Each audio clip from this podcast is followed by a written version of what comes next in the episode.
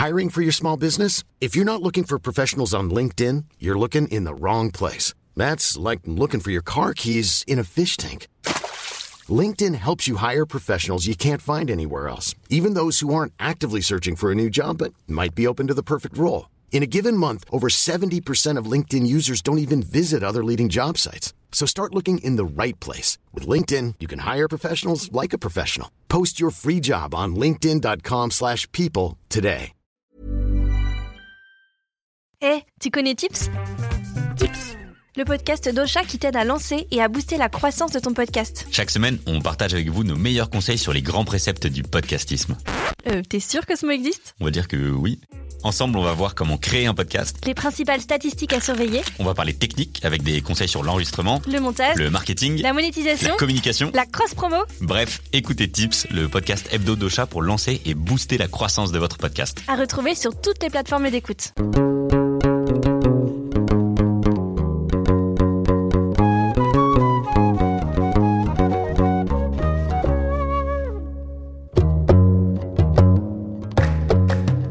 Hello tout le monde, ravi de vous retrouver dans ce nouvel épisode de Jeans dans lequel on va parler de frustration sexuelle et de radicalisation. Certains me diront, quel est le rapport? D'autres me diront encore, par les temps qui courent, ça fait froid dans le dos. Et pourtant, aujourd'hui, j'entends encore des amalgames affreux entre islam et islamisme. Il y a pourtant autant d'islam en France qu'il y a de musulmans et de musulmanes. D'après une enquête Ipsos de 2020, sur les 7,5% de la population française qui se dit de confession musulmane, seuls 55% se disent pratiquants, et seuls 10% seraient des personnes isolées sur la voie d'une potentielle radicalisation. La radicalisation est un processus qui terrorise, parce qu'il enferme à l'extrême et empêche l'altérité.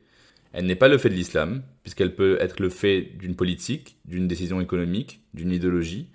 Malheureusement, certaines personnes musulmanes ou converties à l'islam ont vu leurs identités se crisper en France.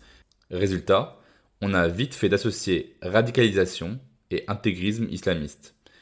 Dans cet épisode, il ne va s'agir en aucun cas de justifier ou d'expliquer des faits historiques, mais bien de comprendre sociologiquement et anthropologiquement comment la frustration sexuelle et la recherche sentimentale sont vectrices du processus de radicalisation religieuse. J'ai l'immense privilège d'en discuter aujourd'hui avec une femme incroyable qu'on ne devrait même plus présenter, c'est Dounia Bouzard, une personnalité publique, docteur en anthropologie, chevalière de la Légion d'honneur, membre de l'Observatoire de la laïcité. Elle a courageusement risqué sa vie entière pour sans cesse combattre le djihadisme et désamorcer l'islam radical en France. Elle a d'ailleurs sorti en 2018 une enquête révélant l'accompagnement de 1000 jeunes et de leurs familles sur les Français euh, radicalisés. Elle a publié une vingtaine d'ouvrages portant sur la laïcité, le port de la burqa, le djihad. Avec elle, nous n'aborderons pas ce sujet vaste et ardu, mais plutôt celui de la sexualité des personnes arabes et ou musulmanes de France qui ont emprunté ces chemins obscurs. Très cher Donia Bouzard, bonjour et merci d'avoir répondu présente à mon invitation. Alors d'abord pour commencer et pour contextualiser les choses, j'aimerais bien que vous nous parliez de votre point de vue d'anthropologue sur la compatibilité entre islam et sexualité.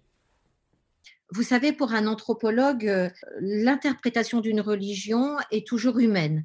Euh, C'est notre métier de dire l'islam, par exemple, ne parle pas, ce sont les hommes et les femmes euh, qui le comprennent à partir de ce qu'ils vivent et à partir de ce qu'ils sont. C'est-à-dire qu'on réintroduit la subjectivité humaine. Concrètement, ça veut dire que un individu qui grandit dans une société patriarcale euh, ne va pas comprendre euh, son texte divin de la même façon que s'il grandit dans une société matriarcale. Ça veut dire aussi que euh, la société arabe qui est endogame, c'est-à-dire on choisit son conjoint à l'intérieur du clan, donc très clanique, ce qu'on appelle une culture de type clanique, où c'est le clan qui définit ce que l'islam dit, eh bien, euh, ça va produire une, autre façon de comprendre le texte divin qu'en Asie ou qu'en Afrique ou qu'en Europe. Donc, euh, la culture interagit sur la compréhension de la religion. Il y a des variables extra-religieuses qui vont intervenir dans la construction de l'individu et que ces variables extra-religieuses, eh ben, elles vont influencer la lecture de l'individu. Et justement, quand, par exemple, je finis par travailler sur la radicalisation depuis 2006, eh bien, je vais toujours rester dans cet angle-là. C'est-à-dire pourquoi le discours radical, enfin, qu'on appelle radical, c'est-à-dire qui justifie l'utilisation de la violence, qui mène à l'extrémisme violent, pourquoi ce discours-là, tout d'un coup, en 2020, fait autorité sur un aussi grand nombre de jeunes Français qui vivent en France, pourquoi est-ce que tout d'un coup les jeunes s'arrêtent et écoutent ce type de discours? Et évidemment, en tant qu'anthropologue, je pars du postulat que quand un discours fait autorité sur quelqu'un, c'est qu'il fait sens.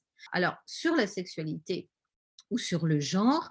Bien sûr, euh, on est euh, dans, nous dans, dans une religion, l'islam, qui a été révélée avec cette particularité que la société arabe était endogame. Euh, ça veut dire quoi? Ça veut dire on choisit son conjoint à l'intérieur du clan et globalement toutes les sociétés organisent une société exogame, c'est-à-dire que on va choisir son conjoint à l'extérieur du village.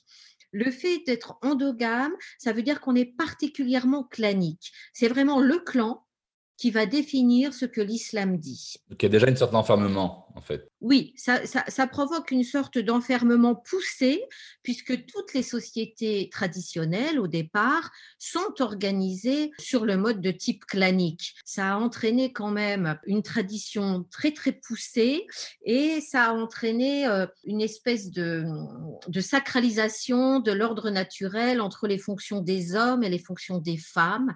Ça a entraîné de façon très rigide des univers séparés, féminins et masculins. Les proverbes en témoignent, hein. l'homme et la femme sont comme la lune et le soleil, euh, ils ne se croisent jamais sauf une fois par jour, c'est-à-dire euh, le, moment de faire un enfant. Et donc, on est quand même, on est carrément dans la société traditionnelle arabe sur des chemins séparés. Il y a une étanchéité euh, du monde des hommes et des femmes.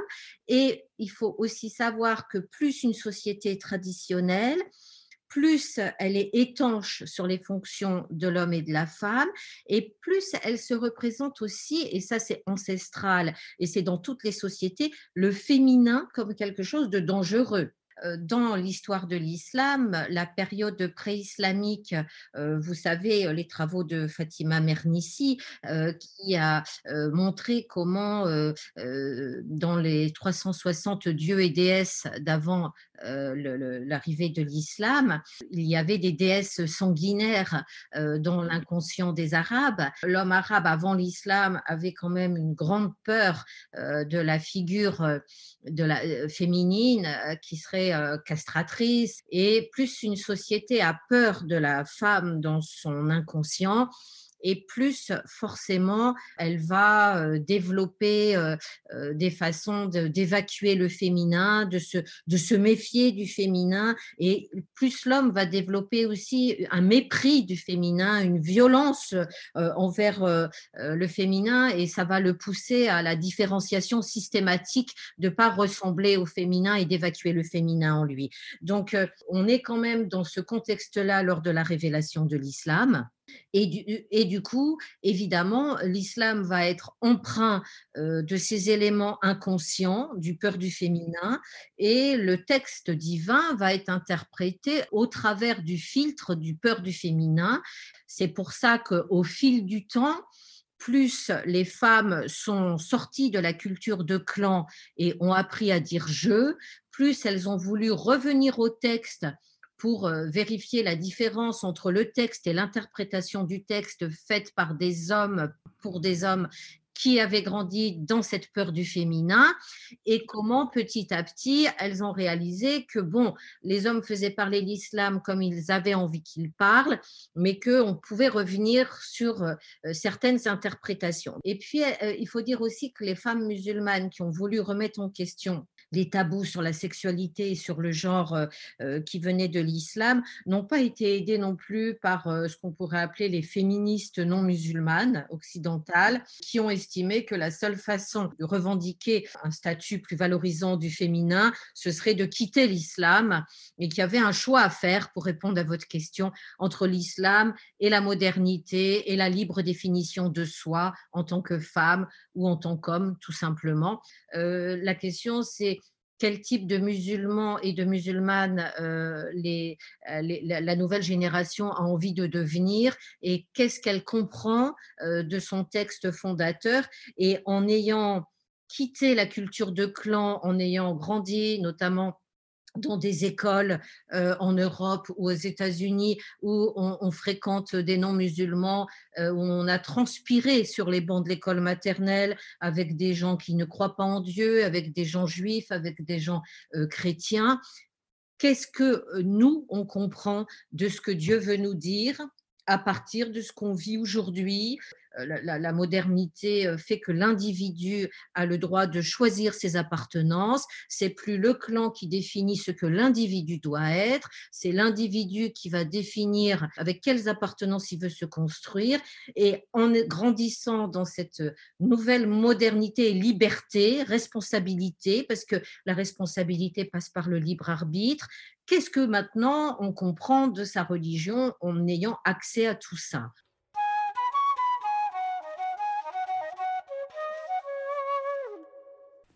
Alors justement, je voudrais que vous nous rappeliez le contexte des jeunes Français musulmans euh, qui ont emprunté les chemins obscurs de la radicalisation.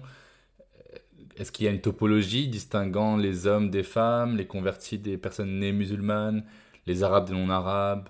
Il y a une mutation du processus de radicalisation. Euh, Daesh est, vraiment euh, une nouvelle stratégie de communication et, les, recruteurs de Daesh a individualisé son mode d'hameçonnage auprès des jeunes pour toucher plus de personnes, pour meubler son territoire, puisque Daesh avait un territoire.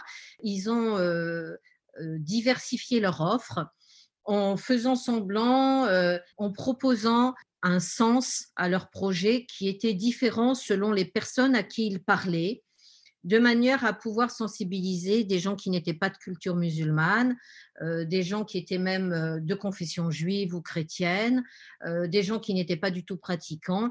Donc, ils ont diversifié leur offre en s'adaptant aux idéaux et aux besoins, aux vulnérabilités des jeunes avec qui ils parlaient.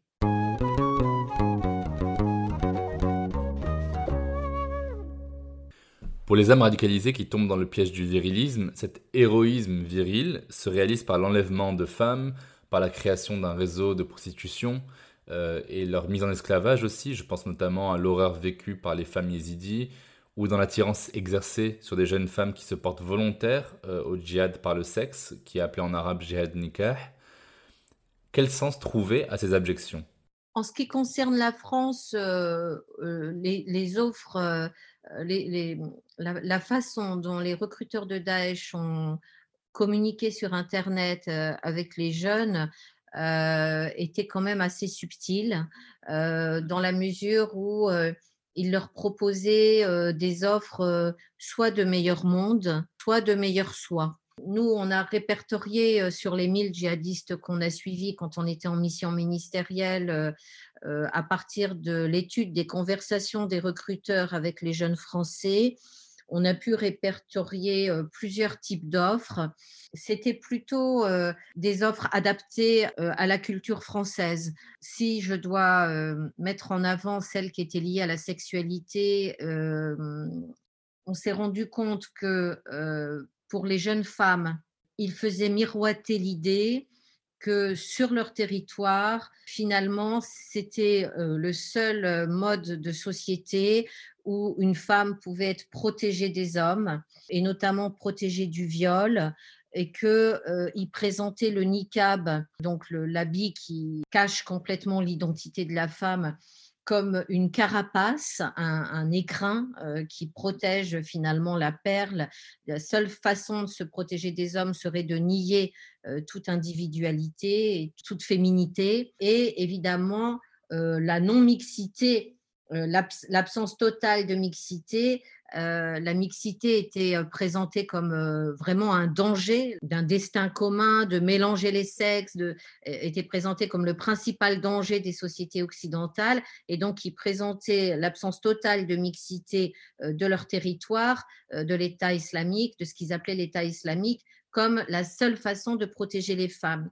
Mais quand on travaille sur ces femmes, nos statistiques montrent, quand on les suit sur un long terme, qu'en fait, 90% euh, ont été victimes d'abus sexuels ou de tentatives euh, d'inceste aussi dans leur petite enfance, sans que ça n'ait pu être traité et parlé.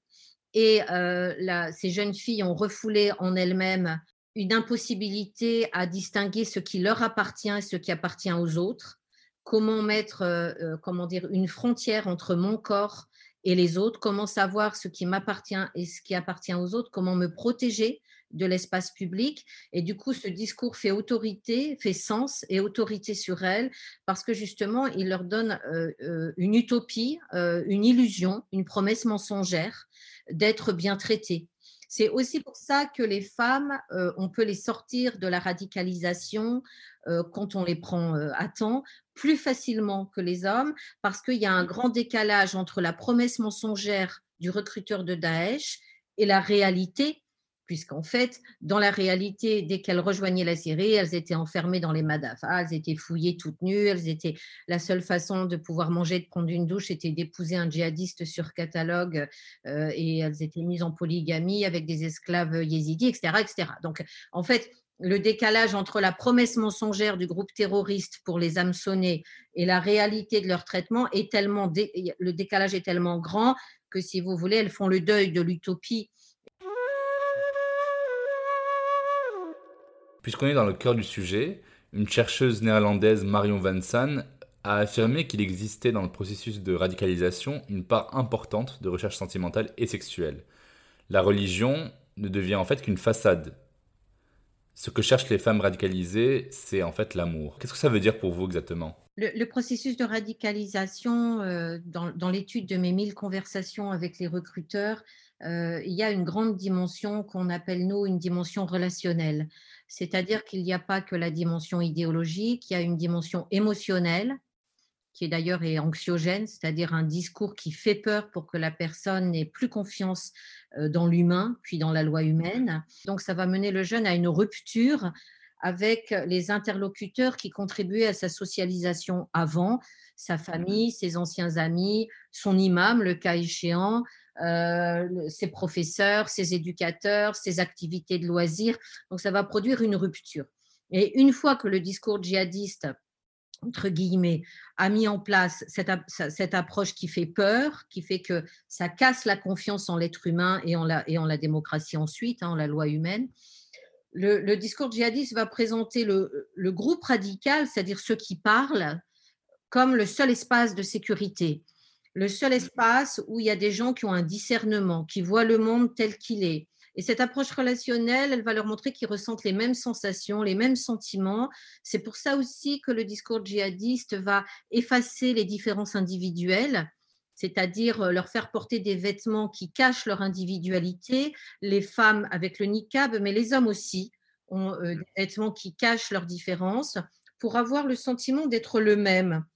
Et euh, c'est un sentiment très fort, c'est-à-dire que le processus de radicalisation repose sur un sentiment de fusion au sein du groupe radical, les femmes entre les femmes, les hommes entre les hommes, et c'est plus qu'un sentiment de fraternité, c'est un sentiment de, de similitude absolue, d'union totale, et finalement, ça leur donne aussi un sentiment d'invincibilité parce qu'ils n'ont plus peur de la mort, ils n'ont plus peur du cancer, ils n'ont plus peur du chômage, ils n'ont plus peur des mauvais regards et ils vous le disent que finalement, c'est ça qui est le plus dur à oublier quand ils sortent de la radicalisation, puisque moi, c'est mon métier, c'est ce sentiment d'invincibilité que leur procurait l'exaltation de groupe qui finalement est le plus dur à perdre. C'est pas l'idéologie, c'est pas l'utopie, c'est qu'est-ce qu'on se sentait bien quand on n'avait plus peur de la mort tellement on était fort. On pourrait appeler ça un sentiment d'amour au sein du groupe ils en parlent comme euh, euh, si c'était un espèce de premier shoot de drogués. Et après, des fois, ils retournent euh, dans un lieu où ils avaient éprouvé ça la première fois où ils ont rejoint leur groupe, où ils n'avaient plus peur de rien, où ils n'avaient plus peur du futur, où ils se sentaient presque à la place de Dieu, où ils se sentaient ce, que, ce Fethi Ben Slama appelle le, le surmusulman. Ils le ressentent comme quelque chose qui, plus plus que rassurant, quelque chose d'exaltant. Pourquoi ils réussissent à faire naître ce sentiment d'exaltation d'un nouveau monde, d'un monde parfait? Si on revient à la racine, qu'est-ce qui fait que le jeune euh, ou la jeune radicalisée a emprunté ce chemin-là? Est-ce qu'il y avait un manque d'amour? Est-ce qu'il y a eu euh, une difficulté pour accéder à l'autre dans leur passé? Est-ce qu'il y a eu un enfermement qui est relié ou reliable à un traumatisme d'enfance, un traumatisme de, euh, de vie. Il y a toujours une rencontre entre le discours euh, radical qui mène à l'extrémisme violent et euh, une vulnérabilité. Euh, c'est pas pour rien que c'est d'abord des, des, moins de 22 ans qui ont adhéré à la thèse djihadiste. C'est-à-dire que c'est un âge où on passe à l'âge adulte, où on a besoin à la fois d'un idéal de confiance en soi, de quitter sa famille, et d'avoir un groupe de pairs et puis de se montrer qu'on n'a pas peur, donc d'un peu d'adrénaline et d'un monde nouveau. Puis un groupe d'amour, un, groupe qui vous aime, qui vous euh, qui vous dit que vous êtes le meilleur, même si vous avez eu des mauvaises notes, même si vous vous êtes engueulé avec votre, euh, votre famille. Euh, vous avez beaucoup de djihadistes qui avaient vécu une mort soudaine ou une séparation brutale avant, la, avant leur radicalisation. Et c'est vrai que cette façon du groupe radical, et on le retrouve vraiment, j'insiste, chez les suprémacistes blancs, parce que dans mon nouveau livre, je compare, dans la tentation de l'extrémisme, je, je compare les processus et les approches relationnelles. Ce sont exactement les mêmes, c'est-à-dire que le groupe radical propose un cocon où il y a effectivement un plein d'amour, où on vous appelle euh, ma chérie toute la journée, ma perle, et on vous embrasse et, et on vous valorise et vous êtes la meilleure. Et bon, et tout ça s'efface quand, Internet disparaît, hein, quand les gens se retrouvent sur le terrain. Mais c'est quelque chose de rassurant à l'âge où on devient adulte et on doit quitter sa famille. Et beaucoup de jeunes sont tombés dans ce piège. Enfin, je veux dire, tous les adolescents ont une vulnérabilité. Et c'est pour ça que Daesh a pu hameçonner des gens de classes sociales très différentes. Ce n'est pas un problème d'arabe, ce n'est pas un problème de banlieue, ce n'est pas qu'un problème d'immigration, c'est certainement pas un, problème de compatibilité entre l'islam et la modernité. Ça a touché des gens qui, comme ils le disaient eux-mêmes, ont grandi avec une petite cuillère en argent, ont fait le tour du monde, ont grandi dans des familles de confession juive, de confession catholique, qui ont été dans les meilleurs lycées, étaient en, en terminale S à Janson de Sailly. Euh. Donc l'embrigadement n'est pas relié à la religion en fait ni, la, ni la religion, ni le milieu social, et il n'y a pas, tout le monde l'a dit, de profil type du jeune qui va adhérer. Alors, il y a quand même sur la sexualité quelque chose de très intéressant qu'on a découvert. Ça, on a mis beaucoup de temps à le découvrir. On, s'est rendu compte que le discours djihadiste essayait de faire autorité sur des jeunes qui avaient une homosexualité refoulée ou qui n'assumaient pas leur sexualité, même hétéro. Ils arrivaient à leur faire miroiter, d'abord ils diabolisaient énormément, euh, ils amplifiaient la diabolisation de la sexualisation. Alors, euh, la, sexualité homosexuelle, je n'en parle même pas. Ils la diabolisé énormément. Ils ont fait énormément de vidéos qui montrent et qui décrivent dans les détails euh, les plus sordides euh, les tortures que les homosexuels ou que les fornicateurs vont subir au moment du jugement dernier. Et une fois qu'ils ont diabolisé cette homosexualité ou cette sexualité, tout simplement, ils vont faire miroiter l'illusion, la promesse mensongère aux jeunes qu'en rentrant dans l'idéologie djihadiste, il va quelque part trouver une contention et transformer son corps en forteresse, c'est-à-dire finalement se purifier, évacuer toutes les pulsions sexuelles que le diable a mis en lui, hein, c'est leur version, et que grâce à, au groupe, à la fusion du groupe, à l'amour du groupe, qui paradoxalement est monosexué, hein, et entre, hommes ou entre femmes. Hein. Euh, ben, grâce à cet amour fraternel entre frères et entre sœurs, euh, ça va lui donner de la force pour évacuer le diable et pour euh, évacuer toutes les pulsions négatives. Vous imaginez bien que ça ne réglait rien à leur pulsion de l'adolescence et que ça revenait multiplié par deux dans la nuit. Et finalement, c'était les adolescents les plus dangereux parce que très vite,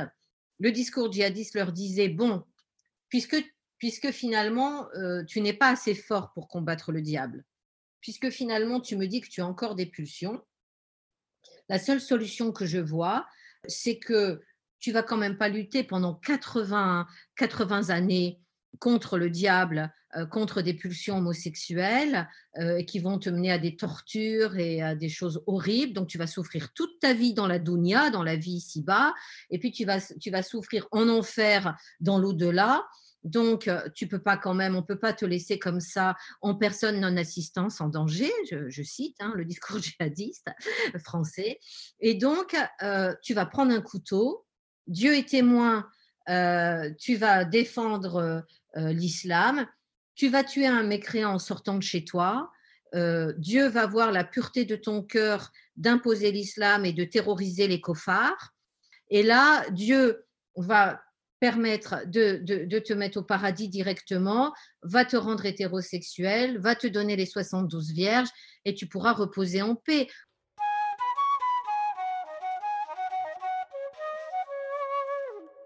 L'idée communément partagée par les médias est que pour satisfaire les désirs sexuels, certains jeunes musulmans non intégrés à la société française telle qu'elle est basculent dans un islamisme radical et qu'ils finissent par euh, se porter en martyr vers un paradis où euh, les vierges les attendent. En quoi c'est une aberration?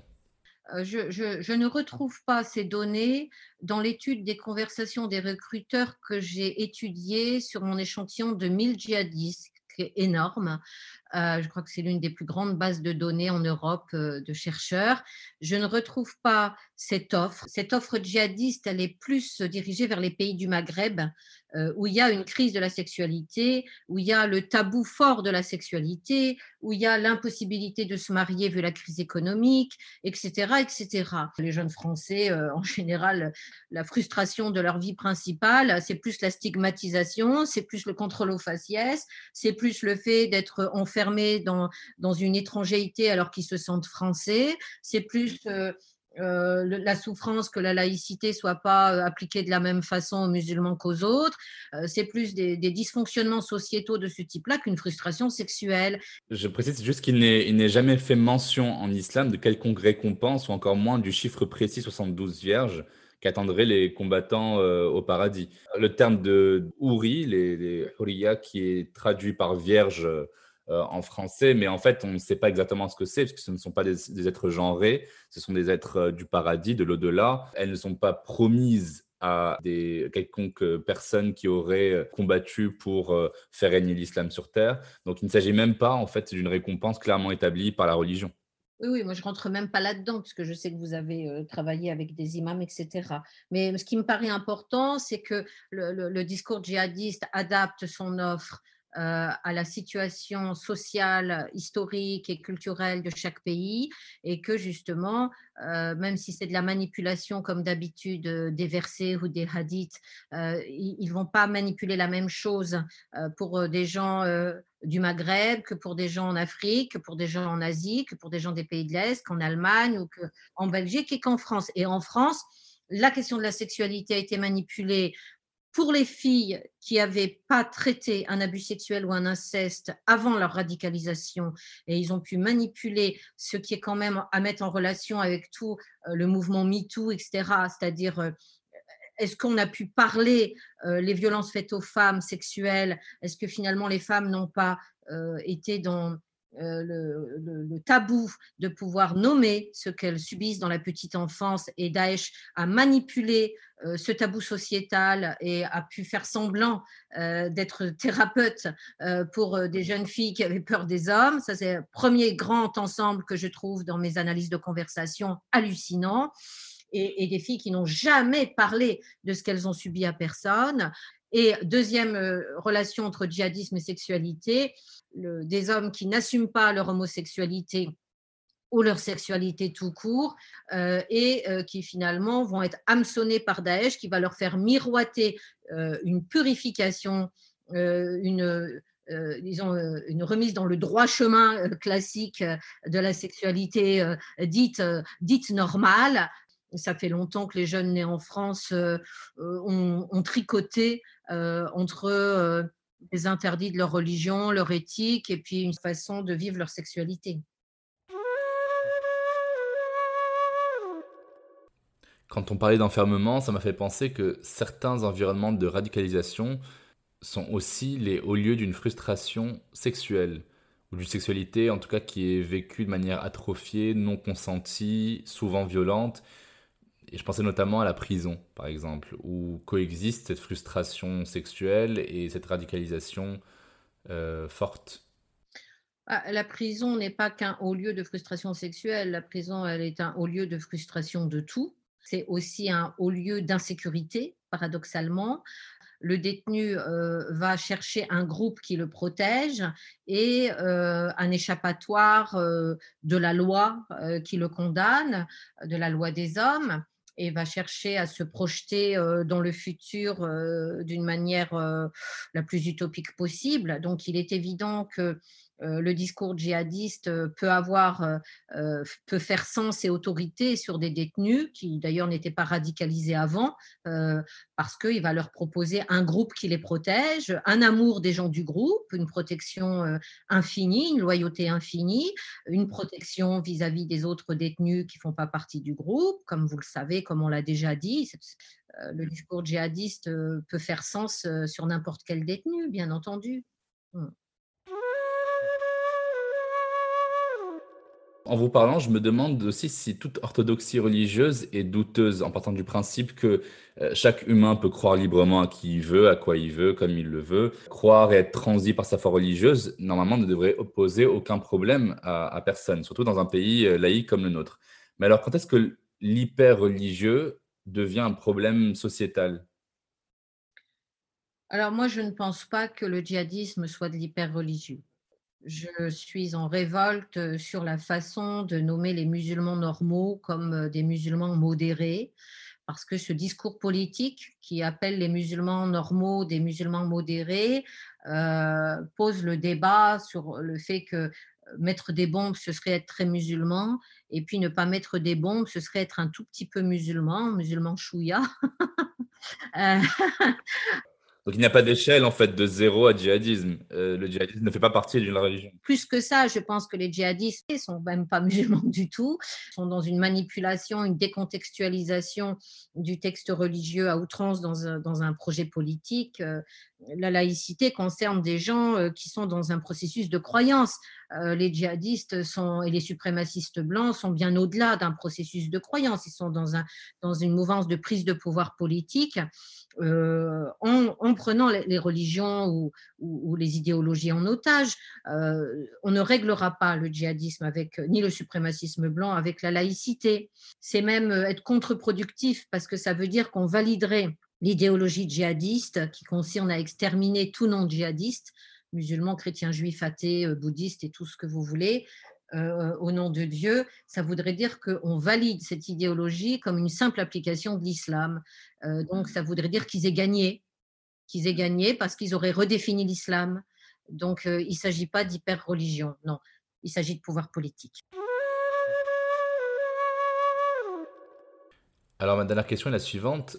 Que faire au niveau politique, municipal, social, juridique pour que les jeunes musulmans de France ne prennent plus jamais à cause de la frustration sexuelle qu'ils peuvent subir, le chemin de la radicalisation. Ben, Je pense que de manière générale, euh, la France doit faire vraiment un, vrai travail de discernement sur euh, qu'est-ce qui relève de la liberté de conscience euh, garantie par la République et la Constitution et la laïcité, euh, des Français sont morts pour ça, pour qu'on puisse être citoyen français, quelle que soit notre conviction ou notre non-conviction, notre croyance ou notre non-croyance. Euh, qu'est-ce qui relève donc de la liberté de conscience et qu'est-ce qui révèle un processus de radicalisation qui mène à l'extrémisme violent? Et au lieu de ça, nous avons euh, une banalisation des discours politiques qui euh, justement euh, globalise les musulmans comme un, groupe homogène, finalement validant les interprétations des salafistes et des djihadistes qui veulent faire passer leur projet terroriste totalitaire comme le produit de l'islam. Et la société française, de mon point de vue, au lieu de lutter, au lieu de désamorcer le discours salafiste et djihadiste, elle le valide, elle reprend ses postulats en parlant, en globalisant l'ennemi, c'est-à-dire que la société française inconsciemment se radicalise face à la radicalisation et adopte aussi une vision du monde dichotomique qui caractérise le processus de radicalisation, globalise l'ennemi, ce qui est le début du fascisme. Du coup, euh, essaye de rassurer les Français en euh, accentuant les différences avec les musulmans et en les enfermant dans une essence qui serait euh, par nature différente.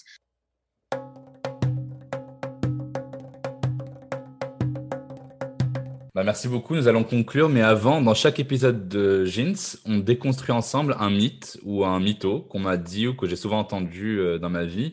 Alors, qu'est-ce que vous pourriez répondre à ce monsieur français blanc un peu âgé qui me disait Comment veux-tu que tous ces petits lascars qui vivent dans une misère économique et sexuelle sans nom ne finissent pas par exploser? C'est leur destin. Mais je, je ne sais pas de qui il parle, ces petits lascars euh, qui vivent dans une misère économique et sexuelle.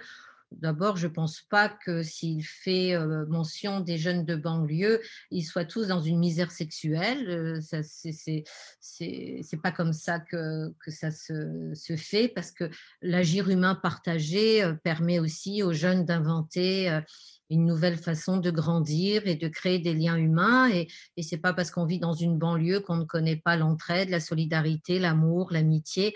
Euh, je pense que c'est encore une façon de globaliser les jeunes de banlieue. Il faut rester sur, euh, sur nos valeurs. Il ne faut pas que la France perde ses valeurs de, de lumière, d'individualisation, de complexité, euh, de raison, de rationalité et surtout qu'elles ne définissent pas les gens à leur place. Il n'y a pas les jeunes de banlieue, il n'y a pas les jeunes dans la misère sociale, il n'y a pas les jeunes dans la misère sexuelle. Il y a euh, des histoires qui s'entrevêchent, des gens qui fabriquent leur avenir avec plusieurs éléments de leur identité. Et, ce qui est important, c'est de les laisser se définir librement. Si on les définit à leur place, on les enferme dans des définitions qui ne sont pas les leurs. Et je pense que c'est ça le danger où la France se perd d'elle-même dans ce qui la fonde. C'est un très beau mot de la fin. Merci beaucoup, euh, Dunia Bouzard, d'avoir euh, répondu présente pour ce bel interview. C'était un plaisir.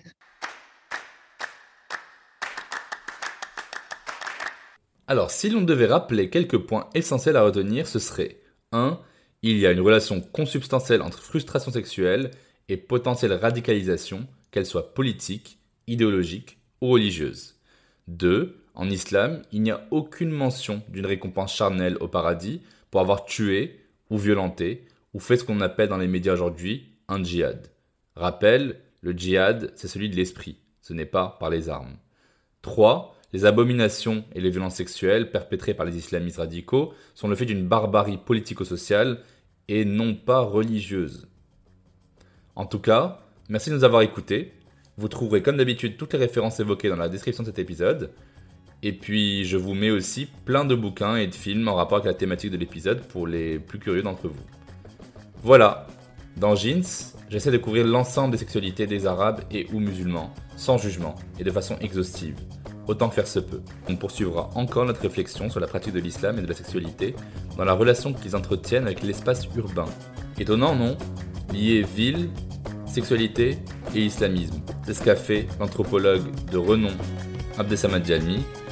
N'oubliez pas de vous abonner au podcast Jeans et de laisser vos questions, vos commentaires, partager autour de vous et n'hésitez surtout pas à laisser 5 étoiles si cet épisode vous a intéressé. A très vite sur Jeans